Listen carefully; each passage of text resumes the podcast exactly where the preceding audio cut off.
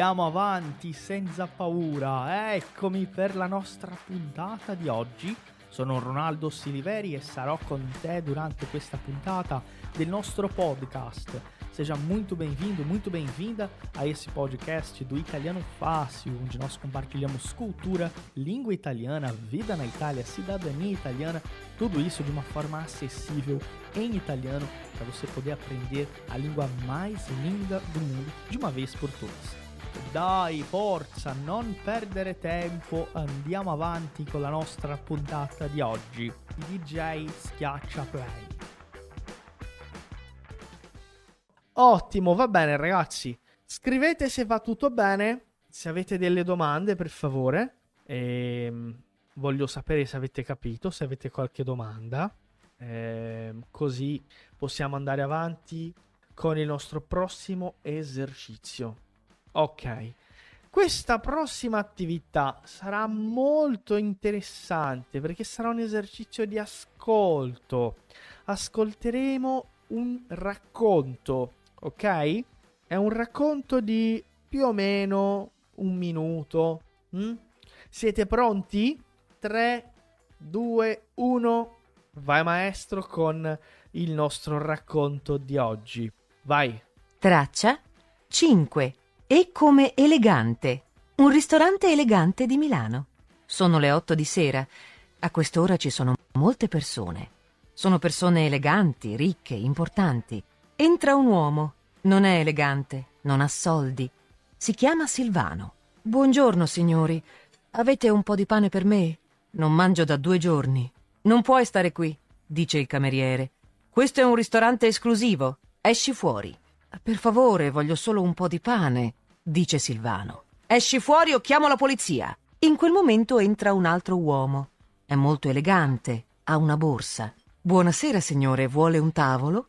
domanda il cameriere. Sì, posso entrare? Sì, certo, prego. Grazie. L'uomo apre la borsa, prende una pistola. Buonasera, signore e signori.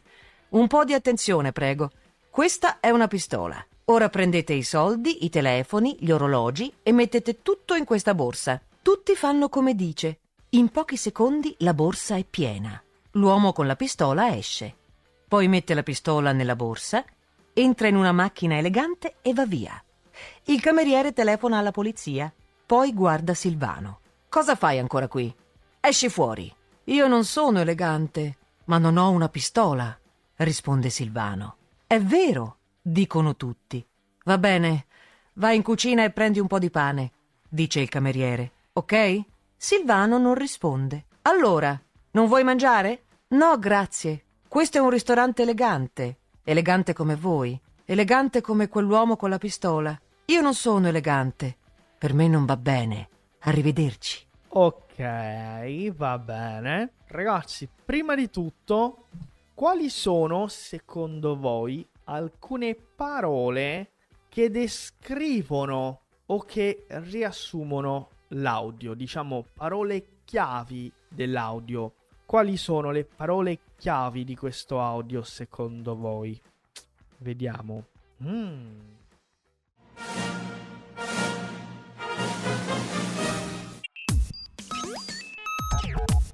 Se você está gostando desse episódio do nosso podcast, eu tenho uma curiosidade para compartilhar com você.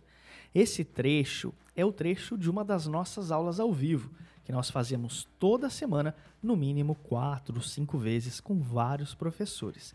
Além das nossas aulas ao vivo, os nossos alunos têm acesso a um material exclusivo em uma plataforma completa. São mais de 400 aulas com todo o apoio e suporte individual dos nossos professores. Ou seja, não é só um curso online gravado, você tem aulas ao vivo, suporte dos professores e, claro, o reconhecimento de uma escola presente na Itália e que traz os alunos para estudar aqui.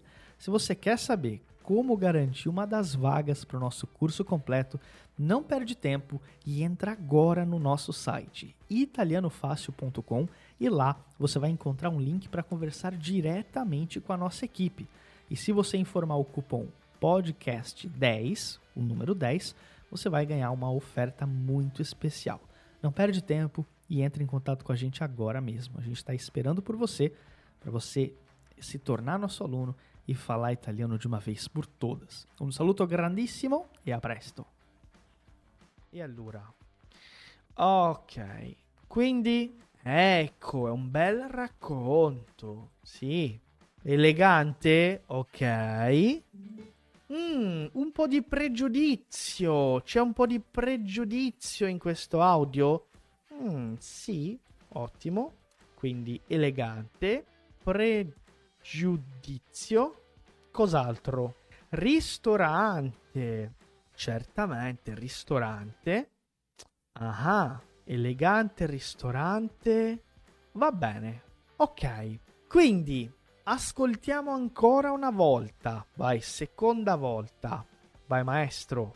Traccia 5. E come elegante.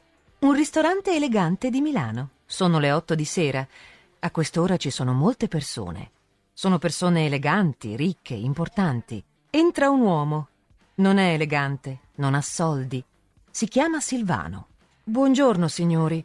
Avete un po' di pane per me? Non mangio da due giorni. Non puoi stare qui, dice il cameriere. Questo è un ristorante esclusivo. Esci fuori. Per favore, voglio solo un po' di pane, dice Silvano. Esci fuori o chiamo la polizia. In quel momento entra un altro uomo. È molto elegante, ha una borsa. Buonasera, signore, vuole un tavolo? domanda il cameriere. Sì, posso entrare? Sì, certo, prego. Grazie. L'uomo apre la borsa, prende una pistola. Buonasera, signore e signori. Un po' di attenzione, prego. Questa è una pistola. Ora prendete i soldi, i telefoni, gli orologi e mettete tutto in questa borsa. Tutti fanno come dice. In pochi secondi la borsa è piena. L'uomo con la pistola esce.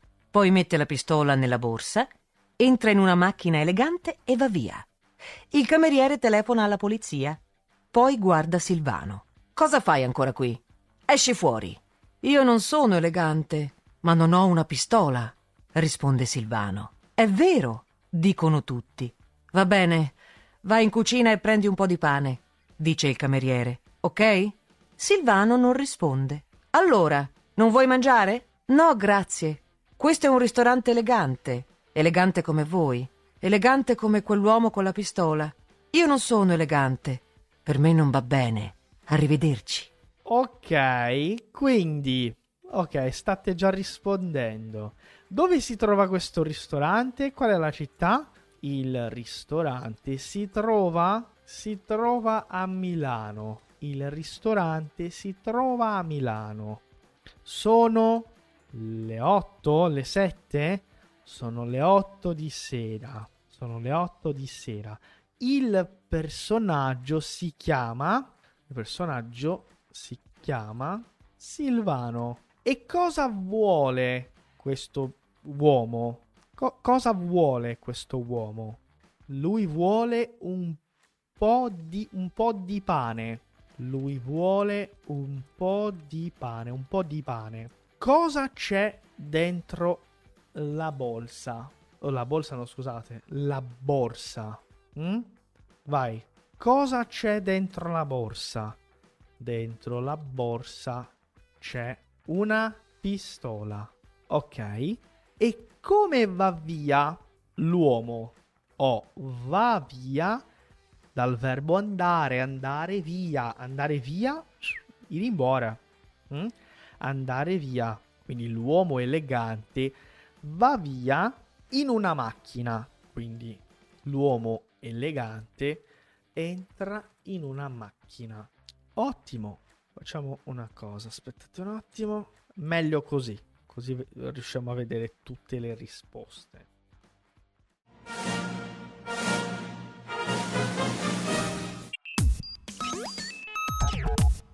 Você já conhece a loja oficial do Italiano Fácil? Venha ver os nossos produtos exclusivos. São baralhos de conversação, iniciante, intermediário e avançado, camisetas exclusivas de vários modelos e cores e quadros temáticos da Itália. Na nossa loja você também tem o um livro exclusivo Hackeando a Aprendizagem da Língua Italiana, O Caminho da Fluência, escrito pelo professor Ronaldo Siliveri. E tem uma novidade exclusiva para você ouvinte do Italiano Cast. É um cupom de desconto para você aproveitar em nossa loja. Acesse loja.italianofácil.com.br e use o cupom episódio 125 para ter 10% de desconto em toda a loja. É imperdível. Repetindo, acesse loja.italianofácil.com.br e use o cupom para aproveitar o desconto. Ti aspettiamo e andiamo avanti con la nostra puntata. Ok, ragazzi, questo è un esercizio molto interessante, utile, un esercizio pratico di pronuncia. Dove si trova questo ristorante? Che ore sono? Come si chiama il personaggio? Cosa vuole questo uo- uomo? Cosa c'è dentro la borsa? E come? Ok? Aqui tem uma coisa que eu só percebi agora. Toda vez que a gente ouve algo, toda vez que a gente estuda algo, toda vez que a gente assiste algo, olha as perguntas que eu faço aqui, ó. Dove, não necessariamente começar com dove, né? Mas ó, dove, que cosa, come, né? Cosa. Então eu faço essas perguntas, como, por quê, etc. Eu poderia fazer outras, né? Mas tudo parte disso. Ecco. Allora, cosa faremo? Qui c'è la trascrizione del nostro racconto e voi però dovete completare alcuni degli spazi. Quindi alcuni degli spazi, eh, cioè mancano delle parole in questo racconto. Quindi ascoltiamo ancora una volta il racconto e completiamo le parole degli spazi. Vai. Traccia 5. E come elegante. Un ristorante elegante di Milano. Sono le otto di sera. A quest'ora ci sono molte persone. Sono persone eleganti, ricche, importanti. Entra un uomo. Non è elegante, non ha soldi. Si chiama Silvano. Buongiorno, signori. Avete un po' di pane per me? Non mangio da due giorni. Non puoi stare qui, dice il cameriere. Questo è un ristorante esclusivo. Esci fuori. Per favore, voglio solo un po' di pane, dice Silvano. Esci fuori o chiamo la polizia. In quel momento entra un altro uomo. È molto elegante, ha una borsa. Buonasera, signore, vuole un tavolo? domanda il cameriere. Sì, posso entrare? Sì, certo, prego. Grazie. L'uomo apre la borsa, prende una pistola. Buonasera, signore e signori. Un po' di attenzione, prego. Questa è una pistola. Ora prendete i soldi, i telefoni, gli orologi e mettete tutto in questa borsa. Tutti fanno come dice. In pochi secondi la borsa è piena. L'uomo con la pistola esce, poi mette la pistola nella borsa, entra in una macchina elegante e va via. Il cameriere telefona alla polizia, poi guarda Silvano. Cosa fai ancora qui? Esci fuori. Io non sono elegante, ma non ho una pistola, risponde Silvano. È vero, dicono tutti. Va bene, vai in cucina e prendi un po' di pane, dice il cameriere ok? Silvano non risponde. Allora, non vuoi mangiare? No, grazie. Questo è un ristorante elegante. Elegante come voi. Elegante come quell'uomo con la pistola. Io non sono elegante. Per me non va bene. Arrivederci. Ok, ora completiamo da capo. Andiamo dall'inizio. Vediamo la prima parola. Traccia 5. E come elegante. Un ristorante elegante di Milano. Sono le otto di sera. A quest'ora ci sono molte persone. A quest'ora? Ah, ci sono. Esistono. Ci sono molte persone. Uh-huh. Sono persone eleganti, ricche, importanti. Sono persone eleganti. Persone ri. Persone ricche. Persone ricche plurale di ricca, ricche, importanti. Mm? Ok, quindi ricche, ricche. Entra un uomo. Non è elegante, non ha soldi. Si chiama Silvano. Buongiorno, signori. Avete un po' di pane per me? Non mangio da due giorni. Buongiorno, signori. Avete un po' di pane per me? Non, non mangio Ecco, corretto. Non mangio da due giorni. Vai, maestro? Non puoi stare qui, dice il cameriere. Questo è un ristorante esclusivo. Esci fuori. Due paroline. Non, non Quindi tu non puoi, non puoi, non puoi stare qui. Non puoi stare qui, dice il cameriere. Questo è un ristorante esclusivo.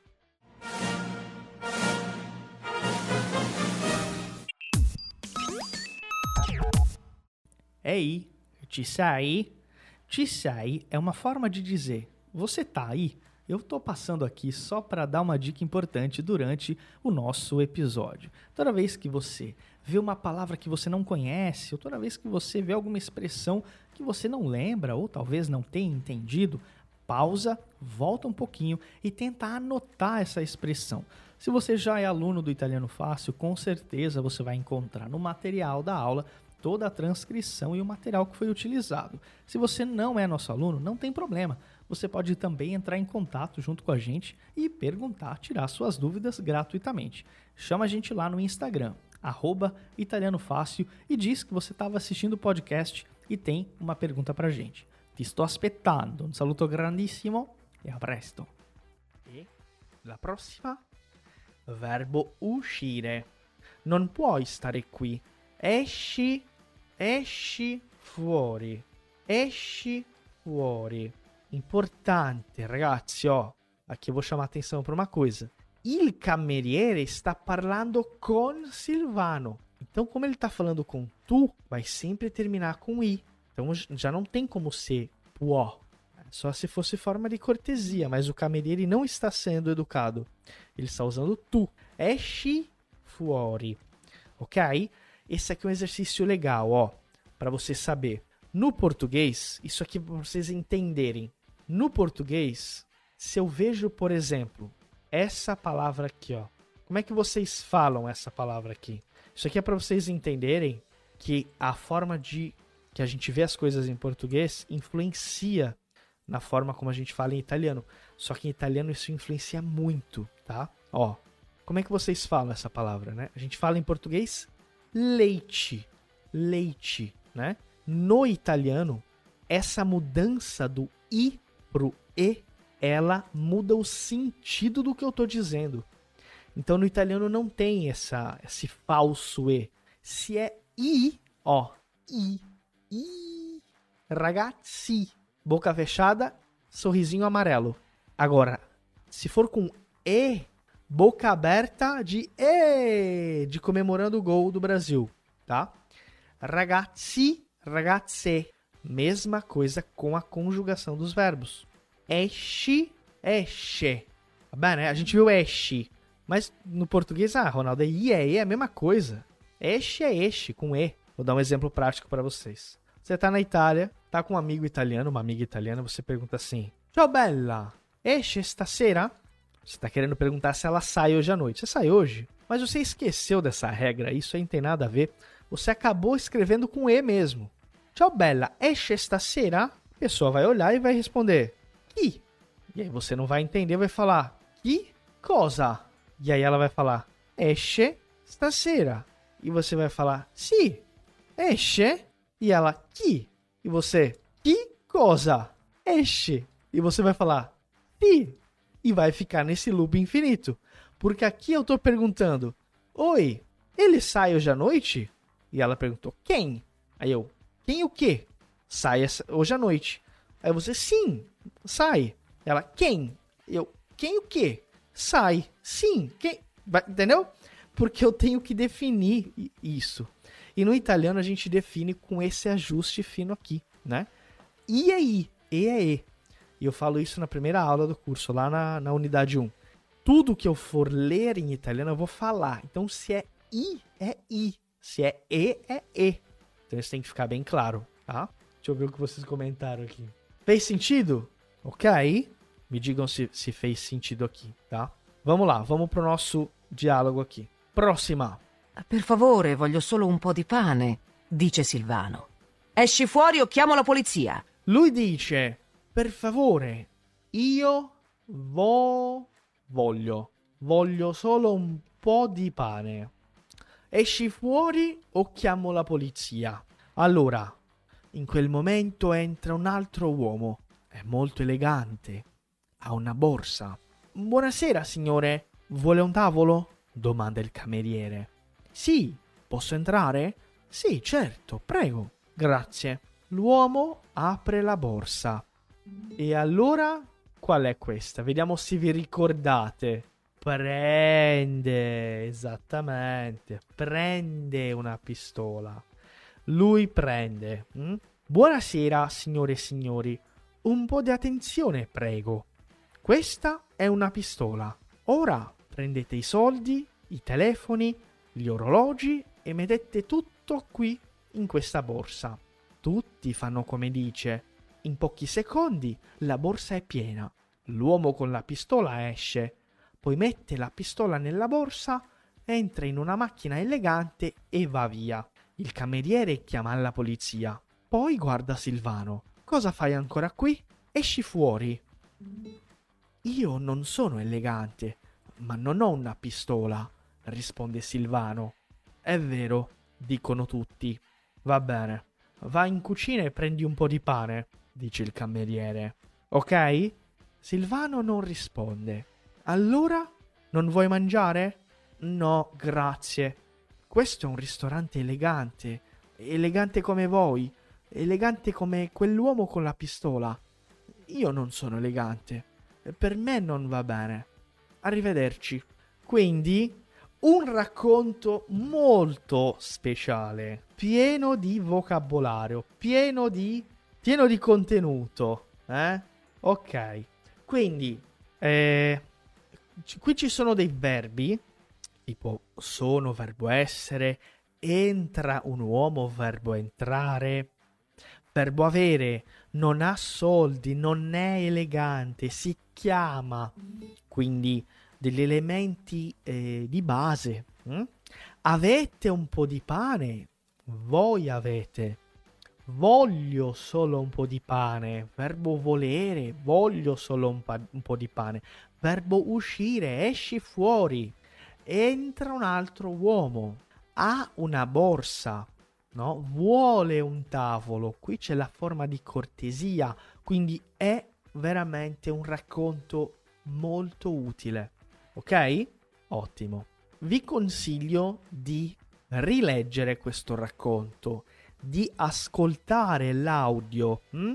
di riguardare la lezione per praticare la pronuncia e per hm, osservare questi verbi. Ok, ragazzi, possiamo parlare un po' in portoghese? Possiamo parlare un pochettino in portoghese? Ditemi, scrivete sì o no, scrivete sì o no? Ok.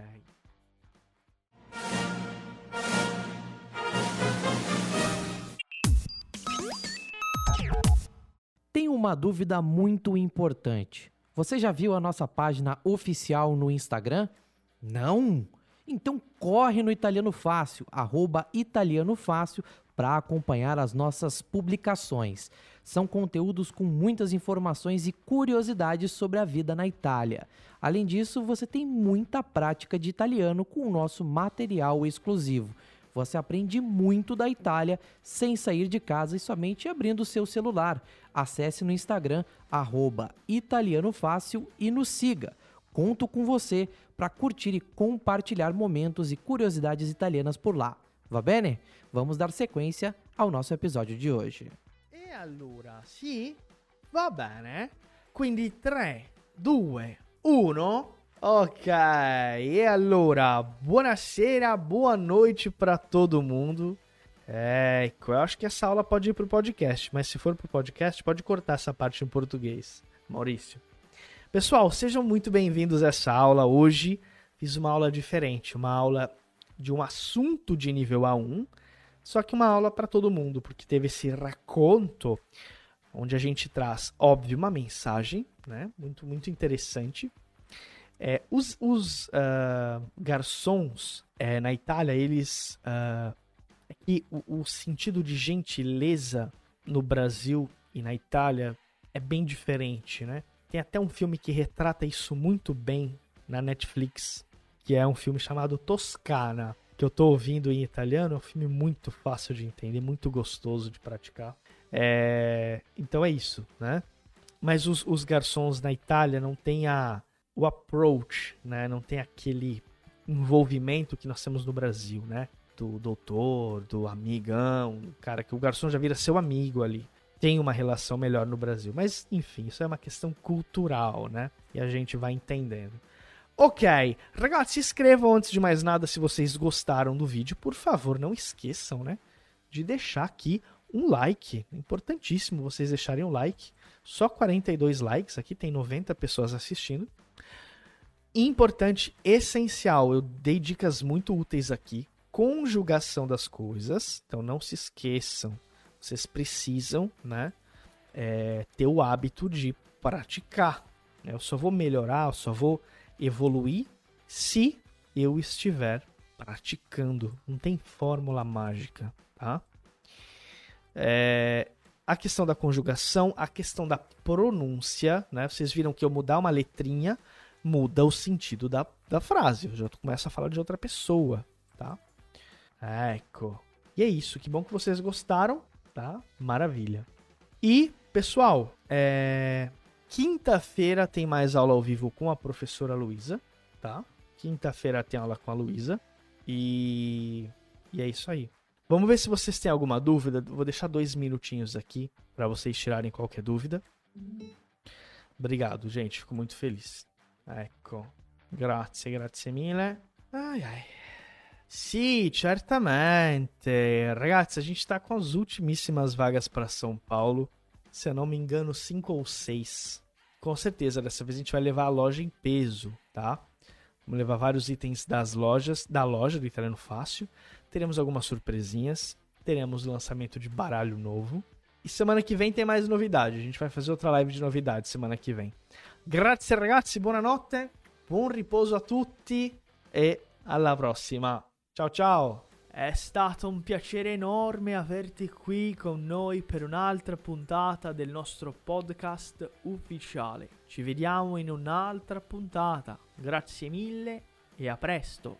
Foi um prazer enorme receber você para mais um episódio do nosso podcast aqui do Italiano Fácil. Eu espero ver você em mais um episódio em uma próxima puntata. Muito obrigado, grazie mille e até a próxima.